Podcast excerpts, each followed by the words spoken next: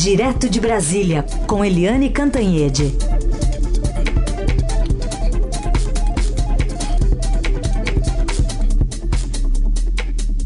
Oi, Eliane, bom dia. Bom dia, Raíssen, Carolina, ouvintes. Começar com a pauta econômica, Eliane, bom dia para você. Hoje a gente falou tanto nesses dias, né, sobre o leilão do pré-sal, sobre para onde vai o excedente, divisão entre estados e municípios, mas hoje também tem uma página importante quando o assunto é petróleo. É, exatamente, né? A semana do petróleo em várias frentes. Ontem, ou seja, nesta madrugada, é, o Congresso aprovou a partilha daquele excedente do petróleo, né, o que estava além das expectativas quando o contrato entre o governo federal e a Petrobras foi assinado.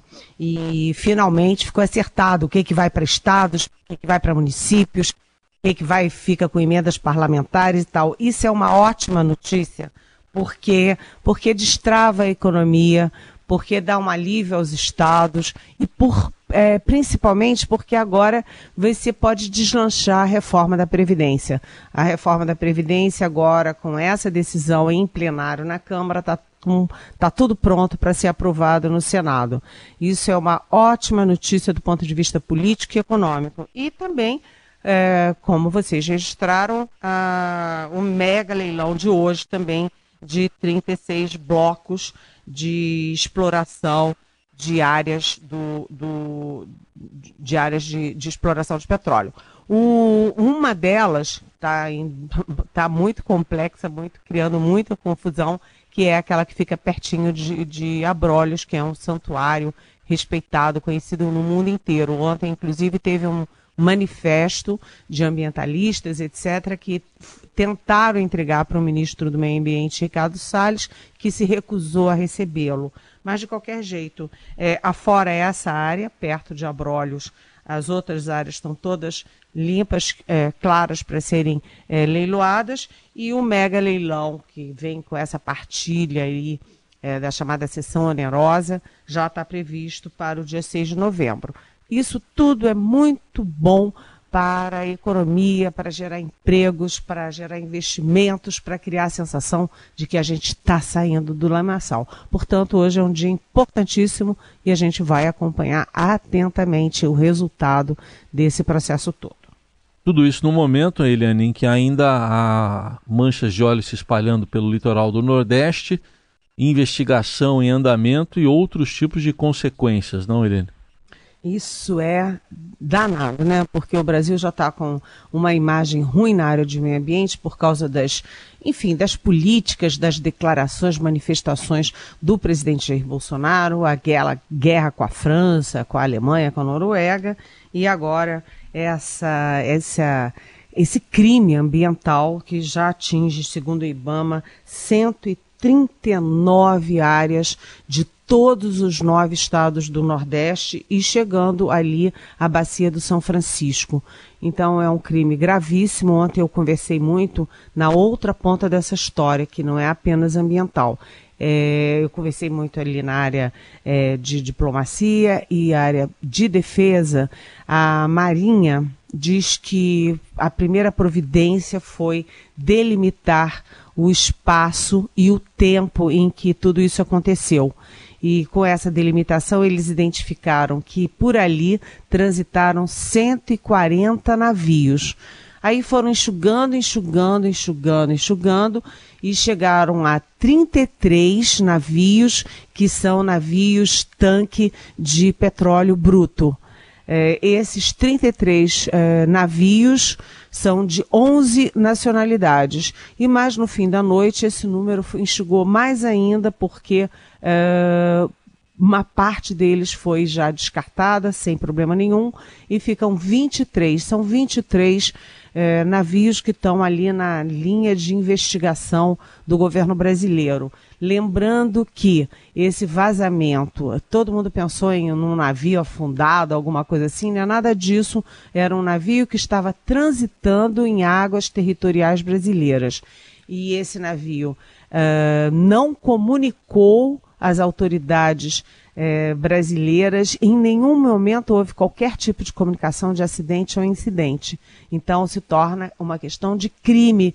É um crime ambiental e se foi proposital, o que não, não há nenhum indício ou comprovação disso, aí o crime é mais grave ainda, criando uma situação diplomática muito complexa.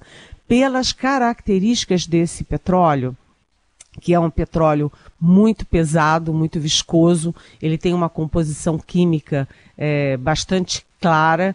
É, há aí toda uma tendência de se chegar ao petróleo da Venezuela. A Venezuela tem essas características no petróleo dela, tanto que a PDVSA, que é a Petrobras deles, é especialista, a grande especialidade da PDVSA é exatamente é, exploração de petróleo em águas profundas.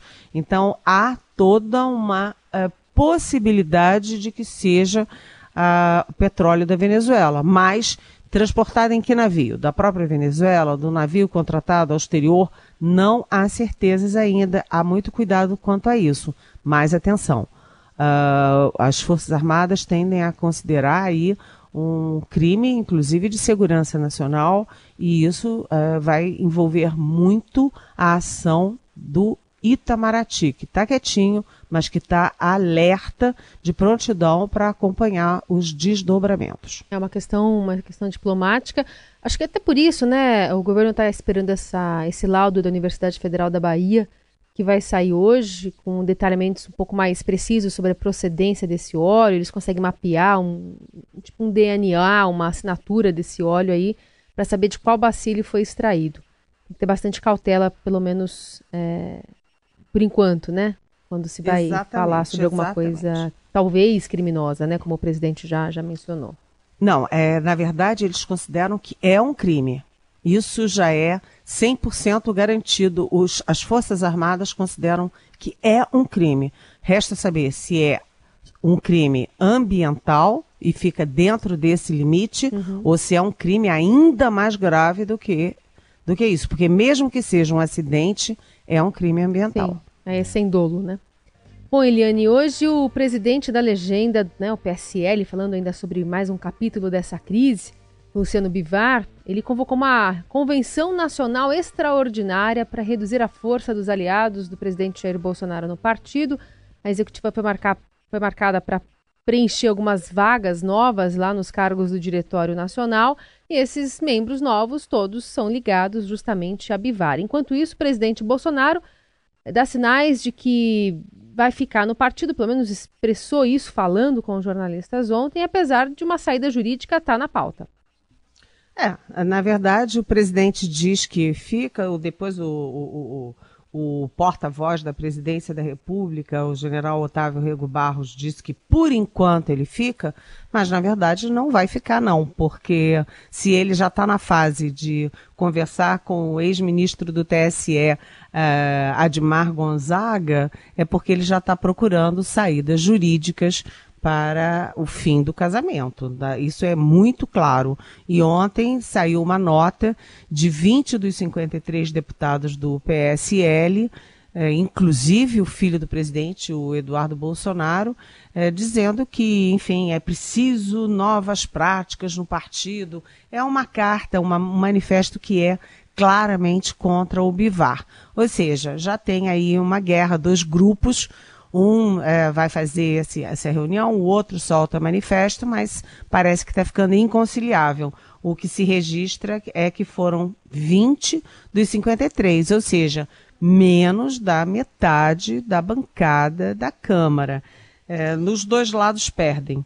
O presidente o Jair Bolsonaro nunca deu a menor bola para partido, ele tem desprezo, assim, claro, evidente por partido, mas é, sempre ele vai conseguir rachar a base dele, né? Ainda mais. Isso não é nenhuma brincadeira. E o, do outro lado, os, é, os outros, é, os que saírem com ele, vão perder o fundo partidário, o fundo eleitoral, que é o maior porque é com base na última eleição e o maior partido da Câmara é o PSL.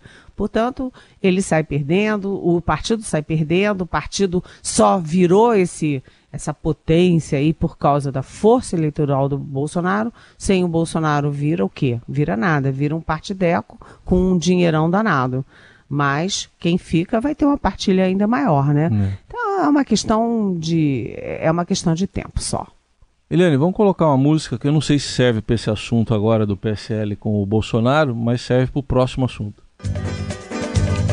Vai passar nessa avenida um samba popular. Chico Buarque, né, que ganhou o prêmio Camões, mas o diploma não vai ter assinatura do, do presidente Bolsonaro, Eliane? Pois é, Heisen, você é você, né?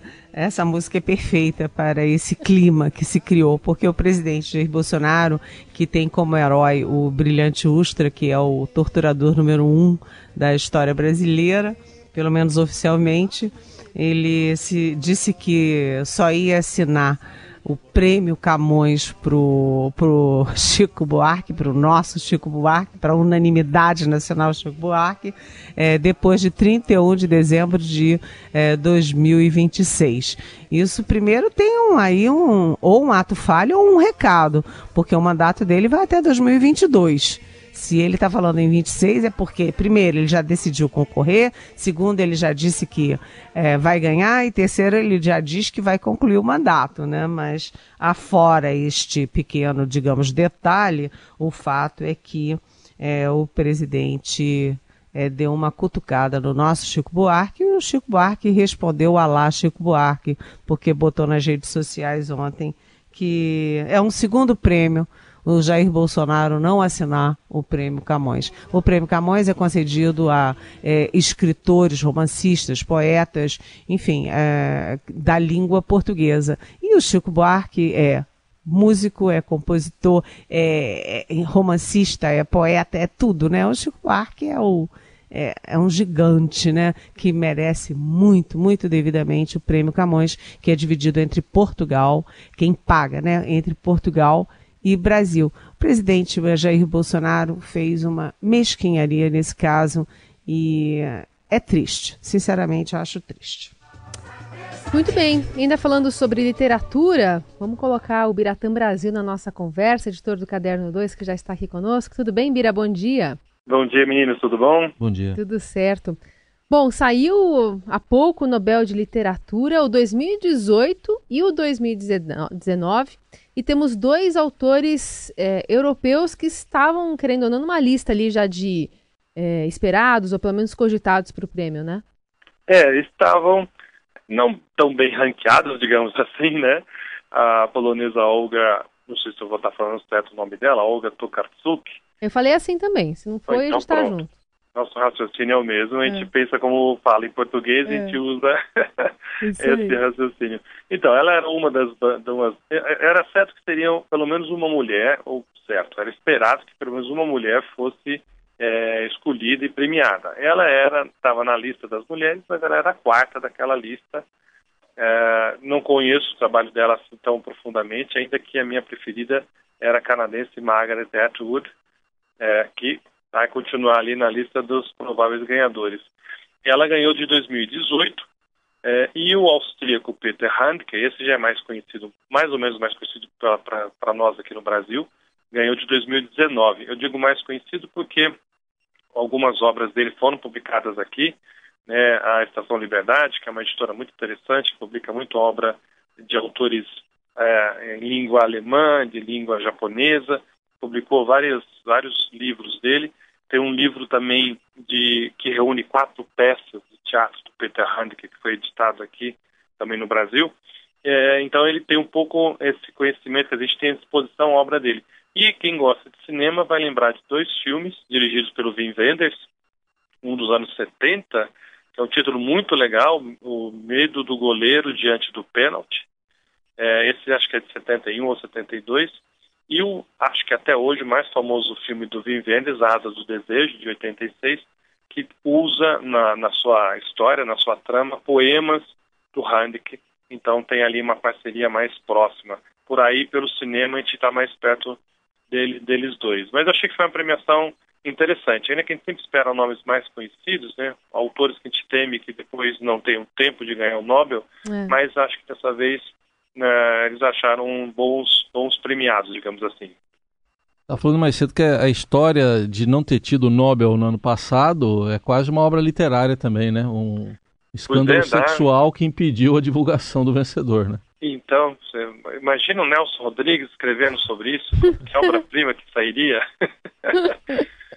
foi, foi, eles ficaram realmente chocados, como o mundo chocou, né, com as, as denúncias de assédio sexual envolvendo ali o comitê, uh, que foi totalmente dissolvido. Uns caíram fora por conta própria, outros foram convidados a sair e por conta disso resolveram não dar anúncio de premiado ano passado, mas hum, para não ficar uma lacuna, esse ano foram esses dois. Uh, então eu até achei que seria algo meio assim, uma coisa, um, um, escolhido mais combatente, mais combativo da escrita, e outro nome um pouco mais pop. Quase ficou nisso, se a gente considerar o Peter Handke um pouco pop, mas é ele pode ser pop em relação à Olga aqui para o Brasil, mas é, na, na, lista dos esperados acho que nem tanto. A Olga a gente teve só um livro publicado aqui no Brasil, é, chamado Os Vagantes, é um livro de contos bem interessante, tanto é, duro de ler por conta é, dos personagens estão sempre em situações complicadas, estão ali com, é, fugindo das suas próprias vidas, das suas próprias rotinas, em busca sem saber muito do que. Né? E o Hadek, ele é um radical no teatro, principalmente. É, ele não acha que a gente tem que ter a relação público e plateia tem que ser normal. Você está ali, você não está lá para ver um espetáculo, você, se você tiver curiosidade, ela não vai ser é, satisfeita, você não vai ver nenhuma peça. Muitos espetáculos deles, dele é, é recomendável que não se apague a luz da plateia, fique acesa a luz da plateia e do palco para dar um pouco é, essa ideia de que tudo é uma mesma coisa. Ele chegou a fazer uma peça sem palavras, né, chamava o menor que é ser tutor, eram dez pequenas cenas e dois performers ali faziam várias cenas comuns, é, comia uma maçã, leu o jornal.